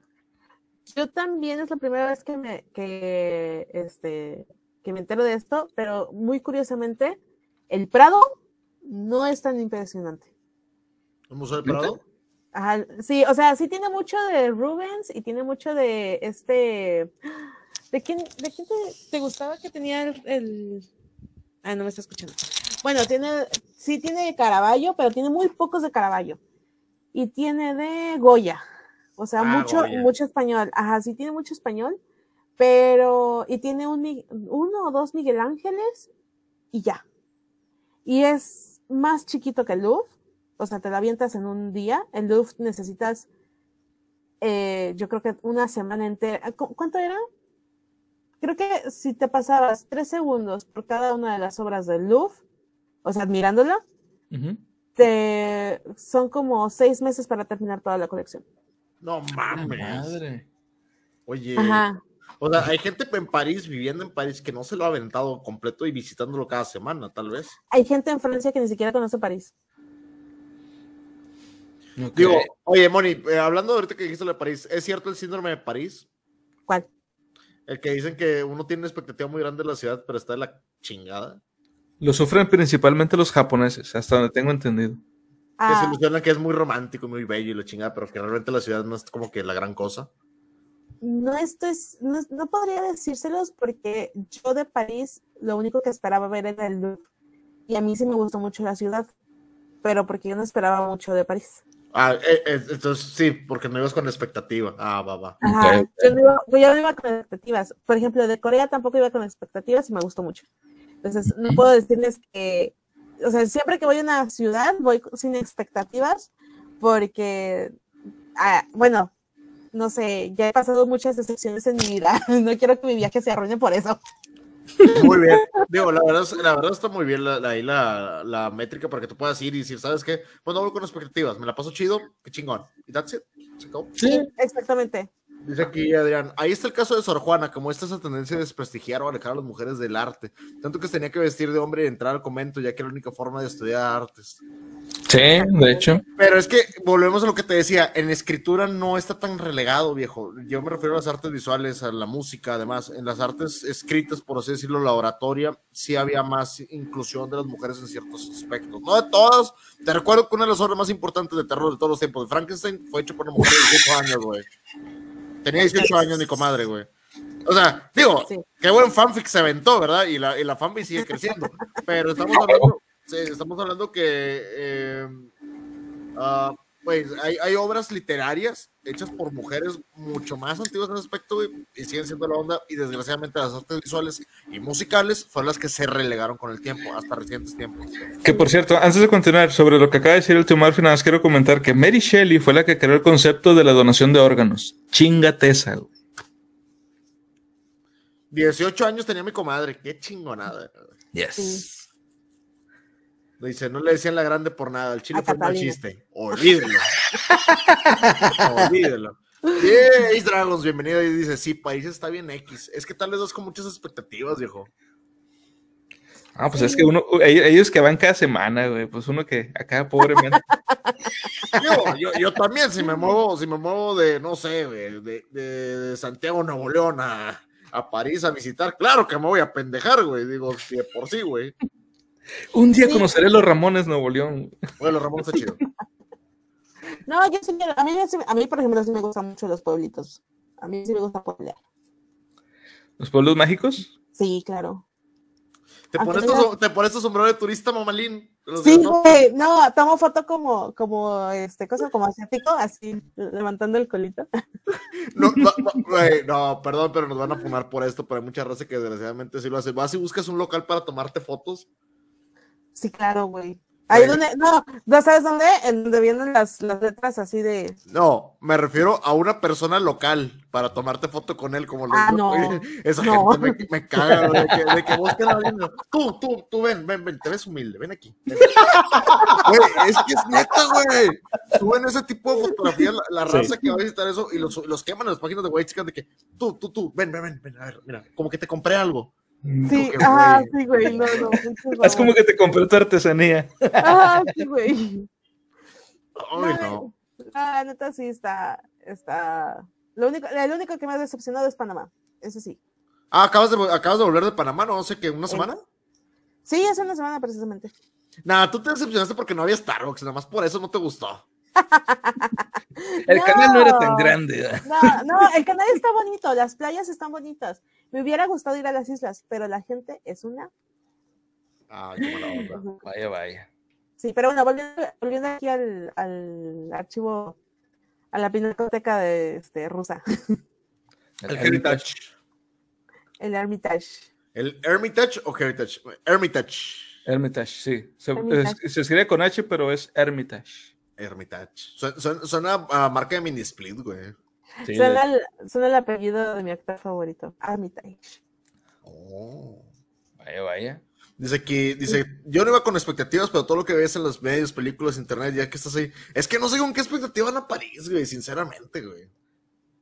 O sea, la gente que va de visita para allá, güey, si yo tuviera la lana para viajar a alguna parte del mundo, ahorita como dijo, Moni, a lo mejor ir a Japón, a Corea, a conocer algo más, este, o si vas para allá, güey, vas a algún museo o algún lugar, al vas al Louvre, por ejemplo, pero vas a eso y te vas, güey, chingados madre. Sí.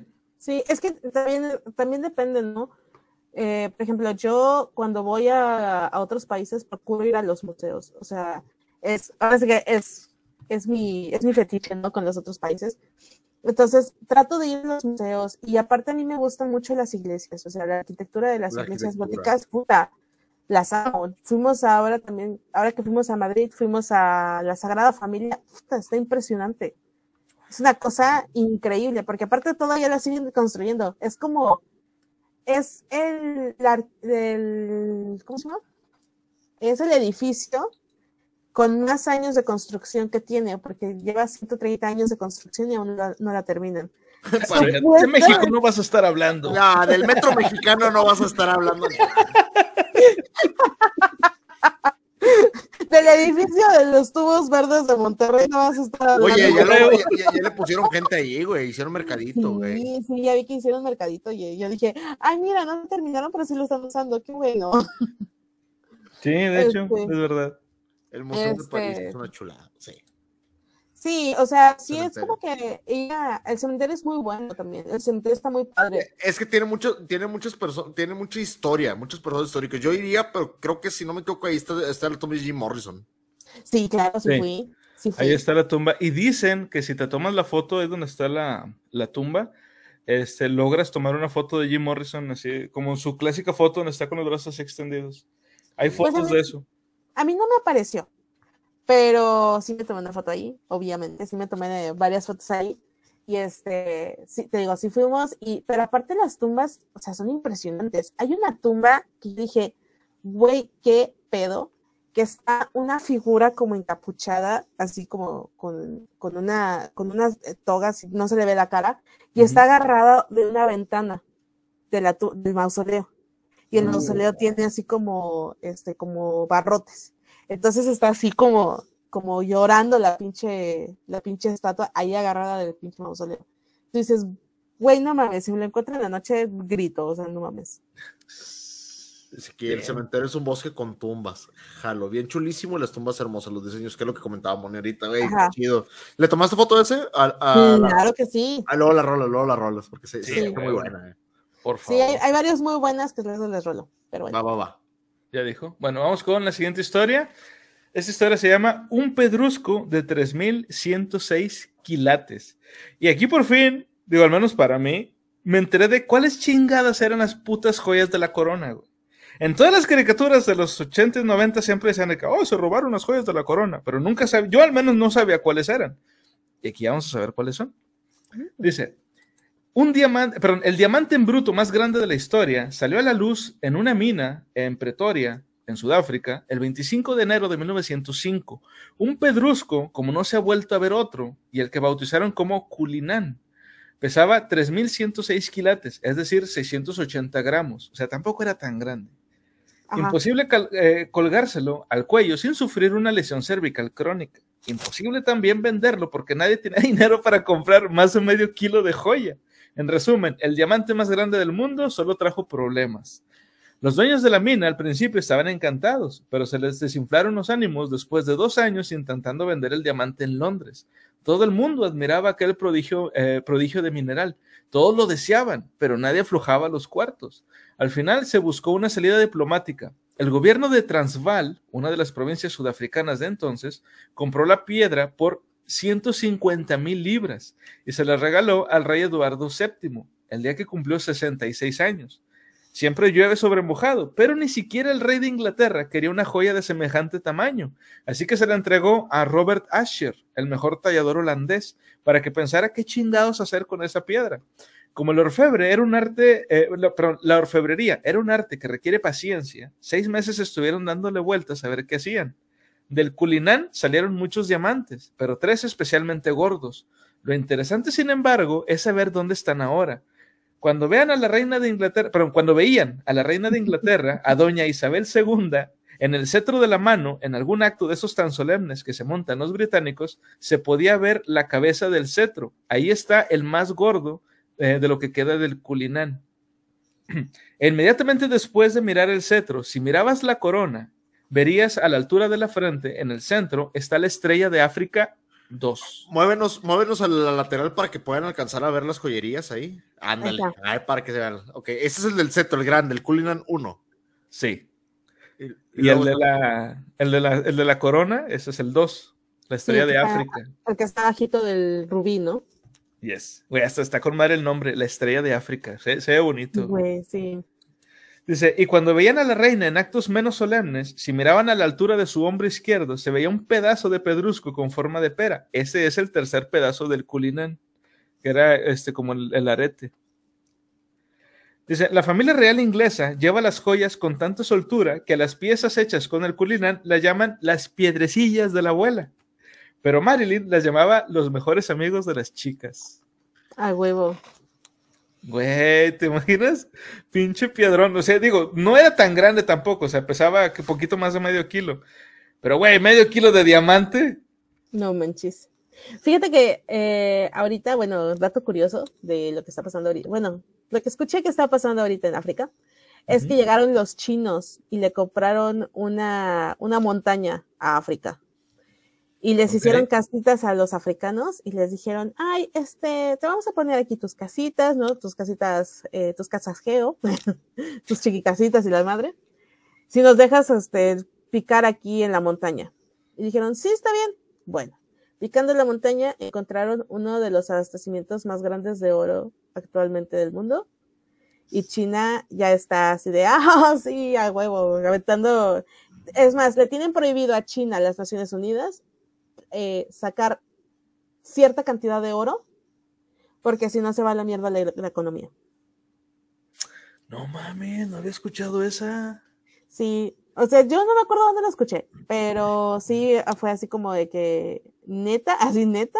Por eso ahorita Estados Unidos está como que con una campaña bien de, no, es que los chinos así como que son bien raros, ¿no? Y siempre desprestigiando a los chinos. Es que son bien quién sabe cómo. Ajá, sí, ajá, si no confíen en los chinos. Never trust in a China, in a No chino. mames, no sabía. Y entonces se supone que están, eh, tipo, no me creas mucho, ¿verdad? Te habría que Ajá. investigar bien, pero se supone que sí están ahí excavando en, en este, en África y ya tienen su montaña así de oro. Y los eh, americanos están así de, Hay que buscar más petróleo. ¿Cómo que les Ajá, falta sí. libertad? Oh, ¿Cómo que les falta libertad en África? Y ahí van. exactamente, güey, exactamente. Sí, claro. No. Vaya, vaya. Bueno, pero como quiera, pues el oro, el, el oro acá, el dorado, está más chido que el líquido ese negro feo que a nadie le gusta. La. Pues ya ves que aquí vamos a ser este modernos, vamos a tener a Tesla aquí en, Claro. Ah, sí. ajá, acá por estos rumbos, ya vamos a ser eléctricos. Saludos a Elon Musk también, aquí fan de la Biblia. Eh, sí, va a estar chido, ¿eh? Mi vecino. Va a ser vecino acá de la, de la raza. AIDS. Pero bueno, ¿ustedes conocían la historia esta del Culinán? ¿O de, de las joyas de la corona? Ni idea. Yo no sabía del culinar, pero sí sabía cuáles eran las joyas de la corona. O sea, aparte de que tengo novio, yo ya sabía cuáles eran las, las joyas de la corona. Presúmelo, presúmelo. ándale. Te lo presumo, te lo presumo. Oye, estas madres no son como los artefactos del milenio, no son los rocruces, güey. Digo, pregunto yo. Pregunto yo, es duda general. Güey, es que creo que en eso se basan todos, ¿no? Así como los artefactos del milenio. Y te juntas toda la, la joyería de Pues la ahí está el abuela, ¿no? cetro, la- la- las piedrecillas de la abuela, güey. Es como que. Güey, está perro. Qué humildes, Las güey. juntas todos y la invocas ¿no? otra vez. Ándale, sí, güey. Como, Para güey, Capitán Planeta o qué pedo, güey. Es como que- Para todo lo que no entienden esa, esa referencia, la tienes- te, tienen que, te tienen que tronar las rodillas para entenderla. Entenderla, sí, huevo. Dice que México con tecnología me suena una distopía cyberpunk bien manchada. Ya somos, Sí, ya estamos, güey. ya somos, ya somos. De hecho. Bueno, vamos con la última historia de la noche, que por cierto es una historia que le llega al corazón aquí, sobre todo a la gente de la Biblia, que es la historia de Gutenberg. Oh. Y bueno, pues va. Esa historia se llama 23F, el golpe de Gutenberg. Dice, el 23F es una jornada que todos deberíamos de guardar en la memoria, porque ese día, el 23 de febrero de 1455, Johann Gutenberg comenzó a imprimir el primer libro de la historia. La imprenta empezó a funcionar y no ha parado desde hace 500 y pico años para gozo de editoriales, libreros y lectores, y sobre todo para nosotros, aquí en la Biblia. Los autores también gozan, pero menos. Dice, Gutenberg decidió que el primer libro que saldría de su infernal máquina sería la Biblia. El proceso fue lento porque tardó cinco años en imprimir 180 Biblias de 1282 páginas cada una. Cada página llevaba dos columnas de 42 renglones, por eso se llamó la Biblia de las 42 líneas o Biblia de Mazarino, porque el primer ejemplar que se descubrió estaba en la colección del político francés Giulio Mazarino. Y esta yo nunca la había escuchado. No sé ustedes. O sea, eso que es que la Biblia, para empezar, ¿cuánto tiempo se había tardado y cómo se llamaba? No, yo sabía que fue el primer libro eh, impres- impreso, por así Sí. decirlo, de Gutenberg, pero no sabía que se había tardado tanto. Bueno, no tanto, es un chingo, de todas maneras. Sí, yo también, yo también sabía que era el primer libro impreso. Y según el récord Guinness, el libro más vendido a lo largo de la historia, pero bueno, si llevas más de dos mil años en la venta, pues claro, obviamente. Vas a- Así cualquiera. Qué chiste. A bueno, co- continuamos, dice, luego han venido las controversias, que si Gutenberg no fue el primero, que si otros se habían descubierto la imprenta antes que él, que si la Biblia tampoco fue el primer libro en ser impreso con técnicas tipográficas, pero ya que nos han, machacado tanto a todos en la escuela con que Gutenberg y que su invento caía cada dos por tres en los exámenes, mejor creer que fue el primero. Y como la ciencia avanza, que es una barbaridad, resulta que ya no hace falta una imprenta para leer un libro, aunque Gutenberg siempre esté en el recuerdo. En el año 1971, Michael Hart desarrolló el proyecto Gutenberg, aprovechando el tirón que se le adivinaba a la Internet y que consistía en crear una biblioteca de libros electrónicos gratuitos que previamente existían en papel. Yo le sugiero a toda la gente que le guste que esta, eh, esto de, de leer y sobre todo leer gratis, que entren a esa página y si pueden hagan donaciones, porque esa página lleva muchísimos años y cada cierto tiempo agregan más libros y neta le hace un favorzote a la humanidad. Eh, pero bueno, continuamos ya. Eh, dice, evident- eh, evidentemente son libros que no tienen derechos de autor, porque si no los escritores morirían de inanición.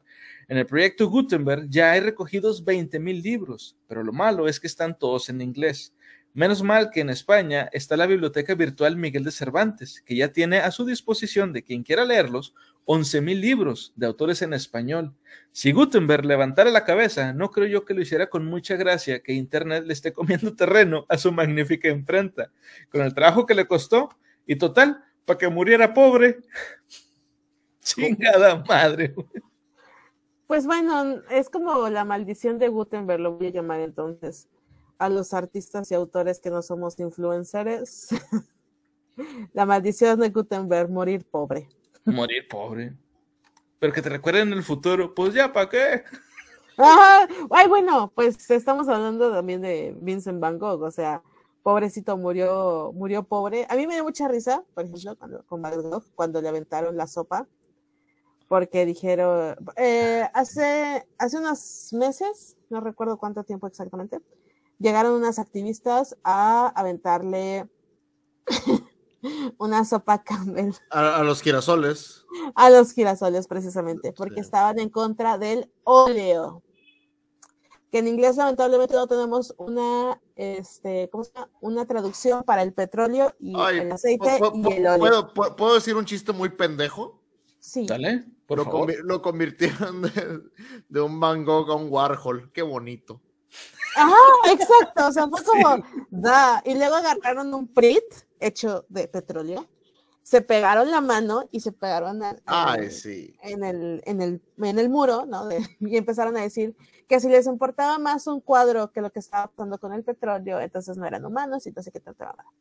A mí me dio mucha risa porque precisamente eh, Van Gogh murió pobre, ¿no? Los, los, este, los pigmentos que se usaban antes no eran exactamente con óleo, sino eran, bueno, más bien el óleo era huevo, era una, un pegamento que se llama cola de conejo y eh, pigmentos naturales que se sacaban de flores, se sacaba de este de muchos, de muchos eh, como eh, de zinc, de, también había uno que era muy tóxico, no me acuerdo cuál era.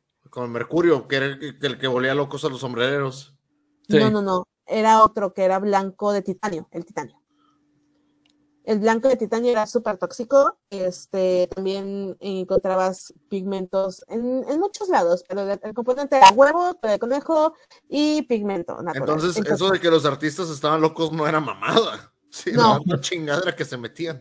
Algún Sí. día, algún día los voy a invitar a mi, a mi casa, a- este, y les voy a enseñar mis marcadores y los van a oler y díganme si no pueden ver colores. Wow. Voy a escuchar colores y ver ruido. Sí, güey. Entonces era como muy chistoso que las chavas este, agarraran y eh, violentaran un cuadro de un artista que en realidad era orgánico y murió pobre. Era hippie. Chale. Sí. Pero bueno, volviendo con este güey, pues.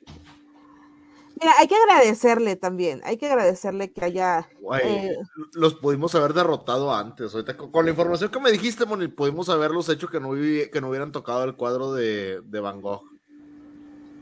O lo- Es con- que- lo- no, ahorita les, les hubiera dicho cuando lo tocaron, de que tocaron el cuadro, el cuadro trae huevo, ya no son veganos, se hubieran muerto, se hubieran retorcido en su progresividad. Ah, tiene Sí. huevo. Es de no saber historia del arte, ¿no? Y no saber con qué se pintaba antes. De Y, hecho, es- que yo supiera, la Biblia antes sí se hizo, pero en el año 40. Se escribió en el año 40 y se escribió porque un emperador romano, que no me acuerdo quién, este, mandó, quería hacer que todos fueran católicos y mandó a hacer la Biblia y el parlamento estuvo, este, de que, que estaban peleándose, gritándose y que no sé qué, para ver qué, qué ponían eh, dentro de la Biblia. La yes. Biblia se hizo en papiro, o sea, se hizo en pergaminos y se hizo en latín para que nada más los clérigos pudieran leerla. Sí, Y- ese, Ajá, ese emperador se llamaba Constantino. Eso, mero. Es que se me olvidan los nombres, soy muy mala para los nombres. Y donde se juntaron todos a, a vociferar para ver qué metían y qué no, qué no ponían era el concilio de Nicea. Sí, sí. Historia. Y este, y aparte, este, a partir de ahí, la- eh, pues bueno, las misas se daban en latín, por eso también se daban en latín, y por eso se encargaban de los artistas que pintaran la pasión de Cristo, porque como era el- la escritura y la, y la lectura era solamente para los clérigos y para la gente eh, adinerada, este, pues obviamente a un plebeyo no le iban a enseñar. Entonces pintaban la, la pasión de Cristo para que ellos entendieran lo que estaba pasando. Para Les- Eran los primeros info, eh, ¿cómo se llama? pictogramas, así como que Jesús Sí, se cenó y luego se murió. Y es como que ahí con fotos, y es como que. Ah, Eh, Es como lo que hacen ahora de que no, no quieres, no quieres leer el libro, aviéntate la película. Sí, güey, ándale. Justo, justo, justo. Entonces, Sí. este, pues la gente así podía hacer, hacerse más católica. Por eso, en todas las iglesias vamos a poder apreciar que hay toda la pasión de Cristo pintada en relieve, en es- esculturas, en no sé qué.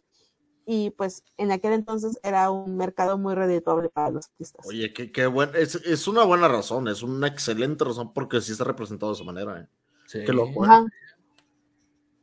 Sí, y, y es, y es fecha que todavía usan ese tipo de cosas dentro de las iglesias, pero muchas personas creen que solamente es como ay, bueno, tenemos dinero en la iglesia, vamos a poner eh, pinturas y vamos a poner esculturas, pero en realidad no, en realidad es para la gente que no entiende, este, o que no, que no sabe leer o que no sabe escribir, este, para que tenga como una visión más como visual, bueno, para que tenga una referencia más visual de lo que pasaba, en- para que entienda los, los, la pasión de Cristo. Para que entiendan los plebeyos. Ajá, exactamente. O sea, plebe indocta. Qué, güey, qué, vaya, qué loco, güey, de que no, no, no puedes leer la novela, bueno, te aventas el manga, ándale. Ajá, sí, güey, o sea, pero aparte es como que bien gore, ¿no? O sea, uno como niño, bueno, yo eh, tenía, tuve una infancia muy católica, entonces uno como niño va a las iglesias y ve a Chuy ahí sangrando y dices, güey, qué pedo, o sea, Sí, eso es sí. muy gráfico. cuando, vienes de una familia muy católica, dice, hay mucha raza que son bien ojetes y mira, mira, güey, ese vato, fíjate cómo lo tienen, güey, pórtate bien porque aquí no se andan con mamadas, güey. Sí, sí, era, era como, como, ¿cómo se llama? Amarillismo católico, güey. Claro. Sí, de hecho. Era amarillismo católico. Dice aquí, lo de la Biblia me recuerda a la película El libro de Eli, donde al final llega a una ciudad donde hay una impresora funcionando y el primer libro que imprimen es la Biblia, pero narrada por Ah, Eli. sí. A mí Muy me da sentimiento sí. la escena del Doctor Who, donde mandan, llevan a Van Gogh al futuro. Ay, ah, sí, buenísima, güey. sí. El actor sí representa las emociones que se muere, que se, se, se muere del dolor y la tristeza de, de, de, lo, de lo que escucha de él. Sí, buenísima la escena. Sí, ay, yo lloré con esa escena. Con esos muy- marcadores. Hasta ves colores imperceptibles por el ojo humano. Güey, deja tú, lo, lo, lo- lo ves con los oídos, güey. Se pone bien cabrón. Sí, eso es una cosa que, o sea, es muy divertido. Sí, no lo dudo. güey. Ay, no. Ese lo de después se trajo la Biblia como si fuera literal mexicana de cine, así los testigos de Jehová. No, no, no, no. Te tengo, de- te tengo la historia de eso, porque me puse a investigar. Es que mi deporte favorito es molestar a los testigos de Jehová. Ok. Entonces, Ya, yo, ya, ya, yo sé que es malo, ya- pero ya hay competitivo para eso, ¿o qué? Ya competitivo. Sí, güey, Es sí, rankeado. y la- es que, o sea, yo algo que sí no me gusta en general es que te traten de meter una idea y sobre todo religiosa. Yo practico mucho la libertad de religión, entonces si ustedes me quieren vender su religión, yo los voy a mandar muy a la verga. Este, entonces los testigos de Jehová, pues, eso, a eso vienen a tu casa, ¿no? Ujú. Entonces, eh, me puse a investigar porque la última vez que tuve una pelea con los testigos fue justamente acerca de la Biblia, que me decían que era el manual del buen comportamiento. Y yo le dije, no, el manual de Dios. Y yo les decía, pero pues, ¿cómo va a ser el manual de Dios si lo, lo, escribieron humanos? No? Pero bueno, X, esa es otra historia.